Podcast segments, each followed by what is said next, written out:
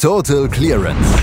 Der Snooker-Podcast mit Andreas Thies, Christian Ömicke und Kati Hartinger auf meinsportpodcast.de.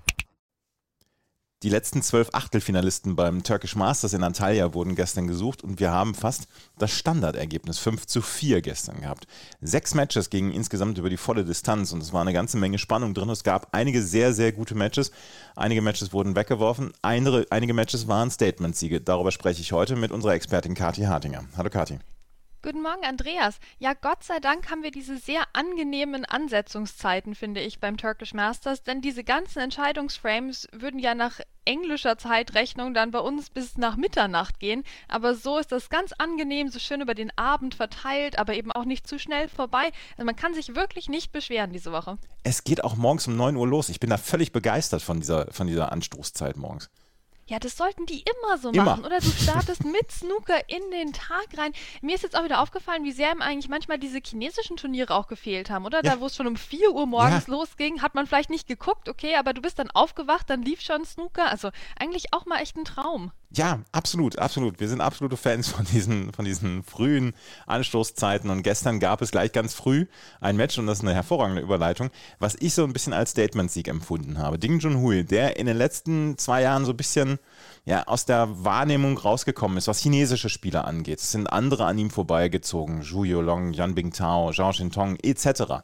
Und er hat so ein bisschen dann auch mit der Formkrise zu kämpfen gehabt, hat vielleicht dann auch einen anderen Fokus in seinem Leben in den letzten Jahren gehabt. Das äh, muss man nicht äh, verurteilen oder so, aber er hat einfach nicht mehr die Siege gehabt. Gestern hat er gegen Karen Wilson gespielt und er hat 1 zu 3 zum Mid-Session-Interval zurückgelegen und hat die letzten vier Frames dann gewonnen. Der letzte war ein bisschen gestolpert, das muss man dann so zugeben. Aber zwischendurch empfand ich das gestern als Statement-Sieg und man hat gesehen, was er eigentlich für ein famoser Snookerspieler ist.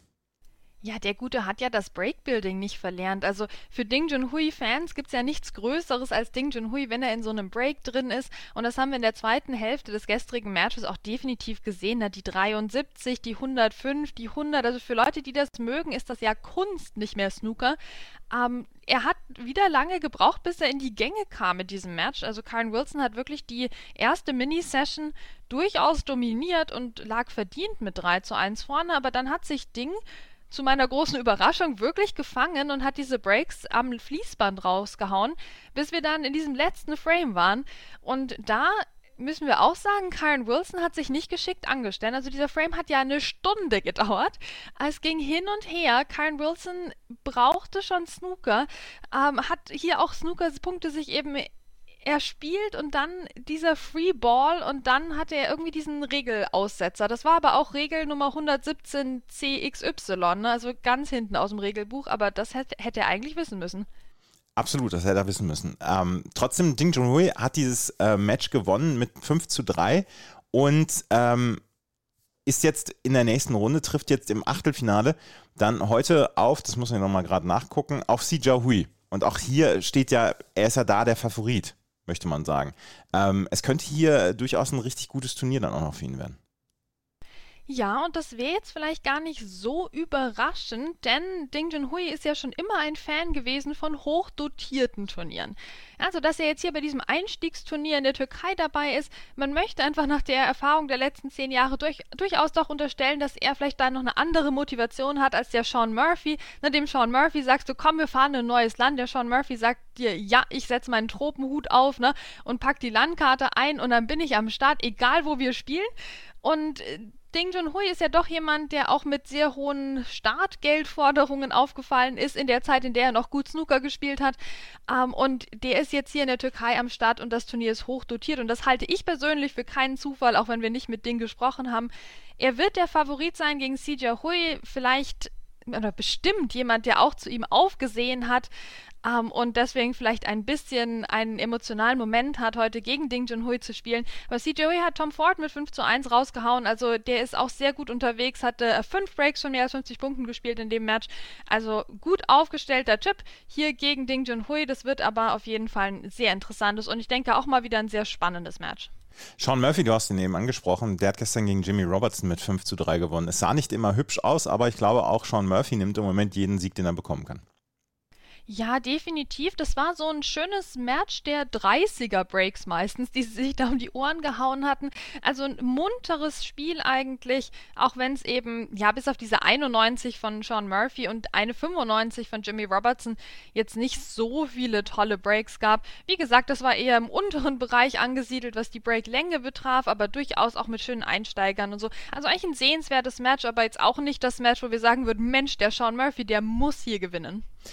Sean Murphy, ich habe es jetzt nochmal nachgeguckt. Äh, eigentlich müssen wir ja sagen, dass das eine relativ grausame Saison ist, die er bislang zusammenspielt, ne? komplett. Der ist weg, der Sean Murphy. Also den sehen wir ja kaum noch. Ne? Ähm, ja, tragisch irgendwo. Man weiß ja auch nicht so richtig, woran es liegt. Ich glaube, er weiß es auch nicht so richtig. Er hatte durchaus auch Auslosungen, wo er immer gegen Leute gespielt hat, die einen super Tag erwischt haben. Also es ist auch nicht so, als würde er gar nichts zusammenbringen. Aber so der letzte Biss fehlt irgendwie. Aber Sean Murphy ist ja auch eben jemand, der davon lebt, vom Publikum, von der Interaktion und so. Deswegen hatten wir nämlich alle mehr ausgerechnet die Saison, wo wieder mehr Leute vor Ort sind. Aber vielleicht hilft ja jetzt die neue, frische Perspektive eben in der Türkei. Ich meine, in diesem super schicken Hotel, wie gesagt, Sean Murphy ist ja jemand, dem macht das Spaß, hier in so einem neuen Ort zu sein. Und dann, wenn es noch so schick zugeht und die Leute noch so große Fans von ihm sind, also der könnte da durchaus jetzt hier beflügelt noch weiter durch dieses Turnier segeln. Aber wie gesagt, der Typ mit der besten besten Leistung die Woche war er bisher nicht. Nein, war er bisher nicht, aber es kann ja noch kommen in dieser Woche. Er trifft jetzt heute in der dritten Runde auf Jack Jones. Und du hast gesagt, Mensch, der Jack Jones ist gut drauf. Äh, guckt den mal an, beziehungsweise schaut auf den. Und was macht er? Haut Hossein Wafai mit 5 zu 4 raus. Da hast du den richtigen Riecher bewiesen. Oh, Dankeschön, Andreas, ein Kompliment von dir. ja, Jack Jones hat den Hossein Wafai geschlagen. Also Jack Jones ist hier auch auf so einer Erfolgswelle dabei, freut mich riesig für ihn und er hat vor allem den Hossein Wafai auf Hossein Wafai Art geschlagen. Das Match wurde sehr, sehr eng und er hat sich, er hat so diese, diese Phase von Hossein Wafai, wo der seine Breaks rausgeholt hat, die 102 und die 101 in Frame 4 und 5, die hat er so an sich abprallen lassen, der Jack Jones, dass er da wenig bis gar keine Chancen hatte und kam dann stärker zurück und hat vor allem gegen Ende dann seine Breaks rausgehauen. Ja, Frame 8 die 94 und dann Frame 9 der Entscheidungsframe. Hossein Wafai hat da keinen Punkt gemacht. Jack Jones hat eine 50 gespielt und hat dann noch eben auf andere Art und Weise den Frame sicher gemacht mit so kleineren Breaks. Also ein, ein super souveräner Auftritt von ihm. Ähm, es wird jetzt natürlich eben nicht leichter gegen Sean Murphy, aber es ist für Jack Jones ja auch schon wirklich ein Erfolg, hier im Achtelfinale zu sein und er hat auf Basis seiner Leistung die Woche definitiv auch seine Chancen gegen Sean Murphy. Jack Jones hat im Moment nichts mit in irgendeiner Weise Tour Survival zu tun. Der ist im Moment in, in einem tagesaktuellen Ranking auf Platz 37. Da ist er sehr, sehr sicher im Moment. Wer allerdings kämpfen muss, das ist Tepchaya Uno. Der hat gestern einen ganz wichtigen Sieg eingefahren. 5 zu 1 gegen Jordan Brown. Und es sah endlich mal wieder so ein bisschen aus nach Tepchaya Uno in Bestform. Ja, vor allem gegen Ende, Gott sei mhm. Dank, endlich mal wieder. Oder die 92, die 72 und dann noch ähm, diese 51 dann, die den Grundstein gelegt hat, um hier wirklich mit 5 zu 1 schnell nach Hause zu gehen. Wir waren von der durchschnittlichen Stoßzeit auch wieder unter den 20 Sekunden und zwar deutlich. Also das war mal wieder Tepteo nur auf Betriebstemperatur. Vielleicht ne, so ein bisschen nach dem Winter jetzt auch. Es ist ja schon vergleichsweise warm da auch in Antalya. Also das ist ja auch ein Klima, da kriegt man ja Frühlingsgefühle und Tepchano ist ja jemand, der kommt eben von diesem Schwung, von dieser Dynamik und vielleicht tut auch ihm dieser Klimawechsel jetzt hier gerade mal gut. Absolut. Ähm, No gegen Jordan Brown hat er gewonnen mit 5 zu 1. Das war ein richtig guter Sieg für ihn. Er trifft heute auf Matthew Selt, der sich hier auch in sehr, sehr guter Form bislang gezeigt hat. Ähm, weitere Matches, die wir gestern gesehen haben, Martin Gut gegen Jack Lisowski. Möchtest du auch darüber auch nochmal sprechen? 5 zu 4, auch dieses Match sehr, sehr eng. Du kennst mich, ja, das möchte Klar. ich. Das war ein sehr, sehr cooles Match tatsächlich.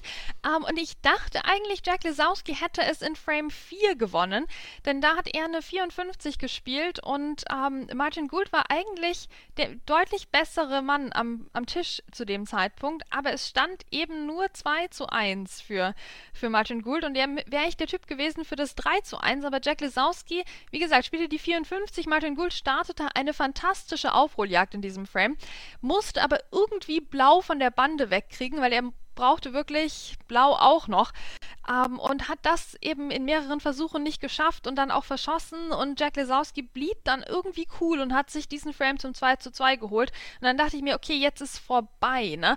Ähm, nach der Pause ging es auch erst ausgeglichen los. Frame für Martin Gould, dann die 101 von Jack Lesowski, das war das höchste Break in dem Match. Aber obwohl Jack Lesowski dann eben nochmal ein Frame geholt hatte, die letzten beiden und damit die entscheidenden Frames gingen an Martin Gould, der irgendwo in sich es gefunden hat, hier über die Ziellinie zu kommen, diesen Entscheidungsframe erst zu erzwingen und den dann eben auch äh, für sich zu entscheiden, obwohl breakmäßig gestern bei Martin Gould nichts ging. Und das ist für mich ein, ein, Überraschungssieg von Martin Gould, weil er normalerweise echt halt gewinnt, wenn er, wenn er seine Breaks da vom Tisch schießen kann. Und das klappte gestern irgendwie gar nicht. Also zwei Breaks für mehr als 50 Punkten, aber auch nur knapp drüber. Ne? Also das ist wenig für Martin Gould, bis gar nichts. Und trotzdem hat er es geschafft, gegen Jack Lesowski zu gewinnen.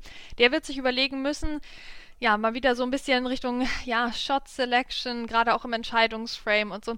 Ja, war nicht ideal von Jack Lesowski und Martin Gould weiter dabei.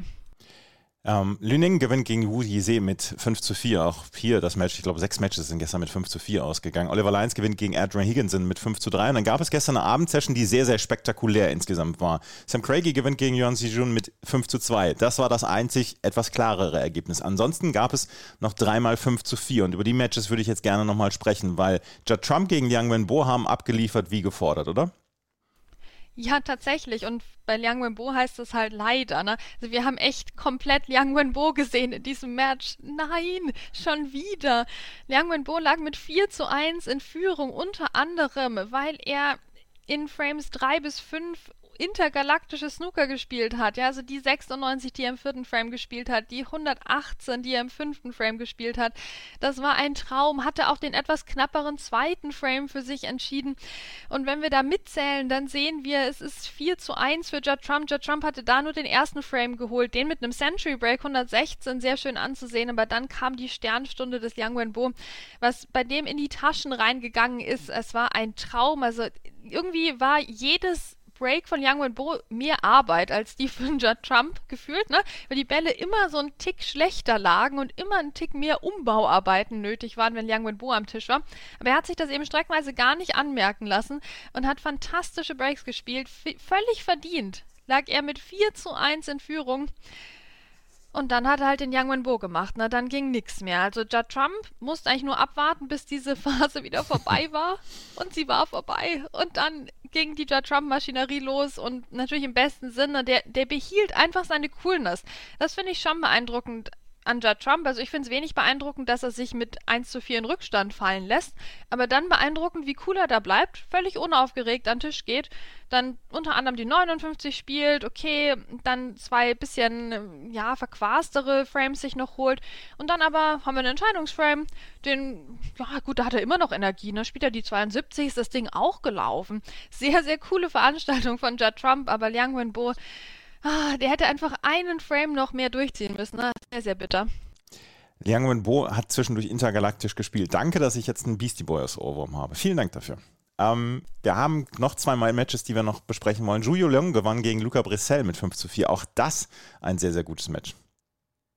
Oh ja, und verdienter Sieg für Zhu Yulong, muss man an der Stelle echt sagen, denn er war der Mann mit den besseren Breaks gestern. Also der hat insgesamt fünf Breaks für mehr als 50 Punkten gespielt, Luca Brissell dann nur zwei. Ähm, trotzdem konnte Luca sich eben die bisschen knapperen Frames, die bisschen taktischeren Frames holen, was für ihn wieder eine gute Neuigkeit ist, dass er da so mithalten kann, dass er sich da seine Spielanteile holt. Aber letztlich war es dann das Breakbuilding, was den Entscheidungsframe entschieden hat, nämlich die 71 von Zhu Yulong. Und da konnte Luca dann nichts machen. Der kam im Entscheidungsframe überhaupt nicht an seine Chancen. Und somit endete dieser zu null und mit einem Sieg eben von Zhu Yulong, der ja was zu beweisen hat. Also genau auch wie, wie Huan Si-jun. Ja, Zhu Yulong der müsste auch mal wieder zeigen, dass wir ihn mitnennen sollten mit, mit Zhao Xingtong und Yan Bingtao und so. Also der scheint mir wirklich hier was reißen zu wollen und Luca Brissell war gestern wahrlich kein einfacher Gegner. Überhaupt in den letzten Wochen, Luca Brissell ne, hat sich wieder gesteigert. Leider jetzt ein bisschen zu früh Schluss natürlich schon wieder, aber ich könnte mir irgendwie vorstellen, wenn er in Gibraltar mitspielt, dass er sich das Turnier zum Beispiel nochmal holt. Zhuyo Leong also auch im Achtelfinale. Und ein Spiel haben wir noch und das war gestern relativ bitter für jemanden wie Matthew Stevens, der auch um sein Tour Survival kämpft. Im Moment in der Einjahresrangliste noch im, ja, auf der Tour nächstes Jahr ist, aber trotzdem jeden Sieg benötigt. Gegen Ali Carter führte er mit 3 zu 0 und du hast es mir im Vorgespräch gesagt, er hat es weggeschmissen. Er hat es leider irgendwo weggeschmissen. Ich würde noch nicht sagen, dass er es beim 3 zu 0 weggeschmissen hatte, ähm, denn dann kam einfach Alicata mit einer starken Phase und das ist was, das passiert einfach, weil Alicata halt auch ein sehr guter Spieler ist. Ne? Und dann hatten wir also das 3 zu 3 und zu dem Zeitpunkt, da stand 3 zu 3, in jedem Frame hatten wir einen Break von mehr als 50 Punkten und zwar deutlich mehr als 50 Punkten. Matthew Stevens schon mit dem Century im zweiten Frame, also das war ein richtig, richtig schönes Match. Die, die 90 von Alicate auch im sechsten Frame. Also es ging munter hin und her eben in, in solchen Phasen. Ähm, Matthew Stevens schaffte es dann, das 4 zu 3 sich rauszuspielen mit einer 63, also diesen Alicata da ein bisschen wieder Schwung rauszunehmen. Aber Alicata konnte das kontern mit der 98, seinem höchsten Break des Tages. Und so standen wir im Entscheidungsframe und waren eigentlich wirklich nicht schlau, wer den jetzt gewinnen würde. Denn beide, wie gesagt, mit tollem Breakbuilding. Also es war so ein Gefühl da, okay, einer braucht halt eine Chance, ne? du brauchst nur eine Chance im Entscheidungsframe und dann ist das Ding gelaufen. Also das war das, was man vorhergesagt hätte an der Stelle. Aber Matthew Stevens war tatsächlich derjenige, der so die erste richtige Chance hatte und der dann aussteigen musste, als er gerade so eben 56 Punkte auf der Uhr hatte. Und Ali Carter hat sich das dann zunutze gemacht und hat den Tisch abgeräumt und es war ein bitteres Ende für Matthew Stevens. Also der hätte das durchziehen müssen. Ja, also es war nicht so, dass der Tisch unglaublich kompliziert war. Er hätte einfach ein bisschen mehr Weitsicht haben müssen in seinem Breakbuilding, wie er es die ganzen Frames vorher gezeigt hatte. Aber im Entscheidungsframe dann einfach nicht, vielleicht nicht konzentriert genug, aber ich weiß auch nicht, ich meine, der war das ganze Match über konzentriert. Vielleicht hat so ein bisschen die Energie gefehlt, aber er hatte definitiv eine goldene Chance, dieses Match hier für sich zu entscheiden und hat sie nicht nutzen können. Nicht ganz untypisch natürlich für Matthew Stevens. Und Ali Carter hat dann gnadenlos zugeschlagen. Nicht ganz untypisch für Ali Carter. Alicata also jetzt auch im Achtelfinale. Und heute werden wir die Drittrundenbegegnungen alle erleben und heute werden wir auch die Viertelfinals erleben. Alicata übrigens gegen Sam Craigie heute Nachmittag. Heute Abend wird es dann das Viertelfinale geben und dann werden wir heute von 16 auf vier Spieler runtergedampft werden. Äh, auf welches Match freust du dich am meisten im Achtelfinale? Oh, und wir haben natürlich das schottische Duell hier. John Higgins gegen Graham Dodd. Ich glaube, das könnte lustig werden. Dann eben CJ Hui gegen Ding Junhui. Das wird, glaube ich, auch ein Spaß. Ähm, ich fiebere natürlich wie immer mit Jack Jones mit, der Sean Murphy als Gegner bekommen hat. Also ich glaube, das ist wieder so ein Tag heute, wenn die Live-Scores mitspielen, dann kann man da fröhlich durchschalten durch die Matches. Also drücken wir dafür die Daumen. Drücken wir dafür die Daumen und morgen werden wir natürlich über diese Achtelfinals und Viertelfinals sprechen. Hier bei Total Clearance auf meinsportpodcast.de. Schatz, ich bin neu verliebt. Was? drüben. Das ist er. Aber das ist ein Auto. Ja, eben. Mit ihm habe ich alles richtig gemacht. Wunschauto einfach kaufen, verkaufen oder leasen. Bei Autoscout24. Alles richtig gemacht. Total Clearance. Der Snooker-Podcast mit Andreas Thies und Christian Ömicke auf meinsportpodcast.de. Schatz, ich bin neu verliebt. Was? drüben. Das ist er. Aber das ist ein Auto. Ja, eben. Mit ihm habe ich alles richtig gemacht. Wunschauto einfach kaufen, verkaufen oder leasen. Bei Autoscout24. Alles richtig gemacht.